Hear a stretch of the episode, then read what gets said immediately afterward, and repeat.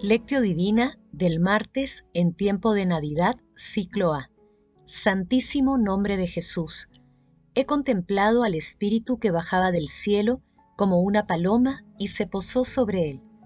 Oración inicial. Santo Espíritu de Dios, amor del Padre y del Hijo, ilumínanos con tus dones para que podamos comprender los tesoros de la sabiduría que Jesús nos quiere revelar en este día. Madre Santísima, intercede ante la Santísima Trinidad por nuestra petición. Ave María Purísima, sin pecado concebida.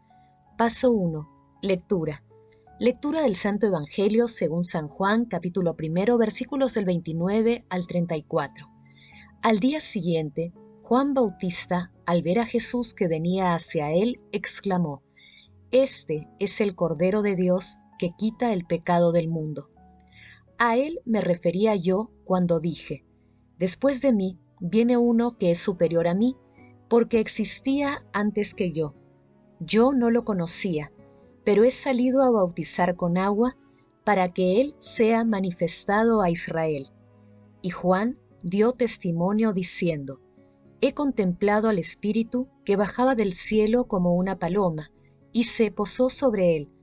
Yo no lo conocía, pero el que me envió a bautizar con agua me dijo, Aquel sobre quien veas bajar el Espíritu y posarse sobre él, ese es el que bautiza con Espíritu Santo, y yo lo he visto y he dado testimonio de que éste es el Hijo de Dios. Palabra del Señor, gloria a ti, Señor Jesús. Por eso Dios lo levantó sobre todo y le concedió el nombre sobre todo nombre, de modo que, al nombre de Jesús, toda rodilla se doble en el cielo, en la tierra, en el abismo, y toda lengua proclame, Jesucristo es Señor, para gloria de Dios Padre. Hoy, en tiempo de Navidad, celebramos el santísimo nombre de Jesús, como afirma San Bernardino de Siena. El nombre de Jesús es fundamento de la fe, mediante el cual somos constituidos hijos de Dios.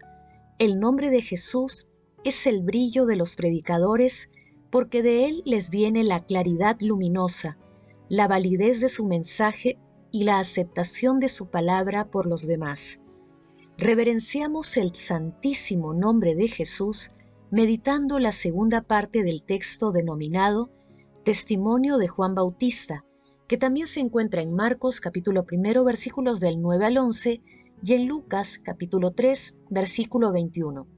A diferencia del tono de confrontación del texto de ayer entre Juan Bautista y los sacerdotes y levitas, en el pasaje de hoy aparece Jesús que sin pronunciar palabra con su presencia le otorga a este episodio un toque de paz y serenidad. Luego, de manera solemne, Juan Bautista revela la verdadera identidad de Jesús cuando afirma, Este es el Cordero de Dios que quita el pecado del mundo. Juan también da testimonio de que Jesús está ungido por el Espíritu Santo y que fue enviado por Dios Padre de esta manera, Juan revela el misterio trinitario. Asimismo, el testimonio de Juan revela con claridad dos etapas, la del bautismo con agua que realizaba el precursor en el versículo 31 y la del bautismo con el Espíritu que iba a realizar Jesús en el versículo 33. Paso 2. Meditación. Queridos hermanos, ¿cuál es el mensaje que Jesús nos transmite a través de su palabra? Le pondrás por nombre Jesús, pues salvará a su pueblo de sus pecados. Las sagradas escrituras nos enseñan que el nombre de Jesús invocado con confianza es una ayuda en nuestras necesidades corporales y espirituales según la misma promesa de Cristo, tal como lo podemos apreciar en Juan capítulo 16, versículo 23. Lo que pidan al Padre, se los dará en mi nombre. Asimismo, es la fortaleza que acompaña a todo consagrado, tal como lo leemos en Marcos capítulo 16 versículos del 17 al 18. En mi nombre expulsarán demonios, hablarán en lenguas nuevas, agarrarán serpientes en sus manos y aunque beban veneno no les hará daño. Impondrán las manos sobre los enfermos y se pondrán bien. El nombre de Jesús recuerda al pecador el accionar misericordioso del Padre del Hijo pródigo y la obra bondadosa del buen samaritano. El nombre de Jesús nos protege de Satanás y de sus engaños, ya que el demonio teme el santísimo nombre de Jesús porque fue vencido por él en la cruz. En el nombre de Jesús obtenemos toda bendición y toda gracia en el tiempo y en la eternidad. Es por esta razón que en algunas oraciones de la Santa Misa se concluye todas las plegarias con las palabras, por Jesucristo nuestro Señor. Así se cumple la palabra de San Pablo, según la carta a los Filipenses capítulo 2 versículo 10. Al nombre de Jesús, toda rodilla se doble en el cielo, en la tierra y en el abismo. Hermanos, a la luz de la palabra, intentemos responder, ¿cuál es el lugar que Jesús ocupa en nuestras vidas? ¿Ayudamos a otras personas a acercarse a nuestro Señor Jesucristo? Que las respuestas a estas interrogantes nos permitan eliminar de nuestro corazón, pensamiento y acción todos los obstáculos que nos impiden una comunión plena con nuestro Señor Jesucristo, siendo fieles colaboradores de sus planes de salvación. Jesús, María y José nos aman. Paso 3. Oración. Al venerar el santísimo nombre de Jesús, te rogamos, Señor, que después de gustar su dulzura en esta vida, seamos colmados del gozo eterno en la patria del cielo. Amado Jesús, esplendor de luz y verdad, haz que nosotros podamos seguirte siempre, en cualquier circunstancia, en nuestras alegrías y tribulaciones, incluso hasta la cruz. Espíritu Santo, dulce huésped del alma, muéstranos el camino que nos conduce a nuestro Señor Jesucristo y a Dios Padre. Amado Jesús, tú que estás sentado a la derecha de Dios Padre, alegra con la visión de tu rostro a nuestros hermanos difuntos. Madre Santísima, Madre de la Divina Gracia, intercede por nuestras oraciones ante la Santísima Trinidad. Paso 4. Contemplación y acción. Hermanos, contemplemos a la Santísima Trinidad con un escrito de Romano Guardini. Reino de Dios significa que Dios reina. ¿Y cómo reina Dios? Preguntémonos en el fondo, ¿qué es lo que impera realmente sobre nosotros? En primer lugar, los hombres. También las cosas señorean sobre mí, las cosas que ambiciono, las cosas que me estorban, las cosas que encuentro en mi camino.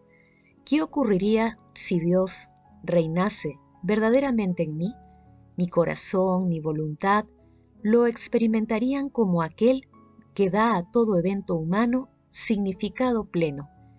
Yo percibiría con temor sagrado que mi persona es nada, excepto por el modo en que Dios me llamó y en el que debo responder a su llamada. De aquí me vendría el don supremo, la santa comunidad de amor entre Dios y mi sola persona.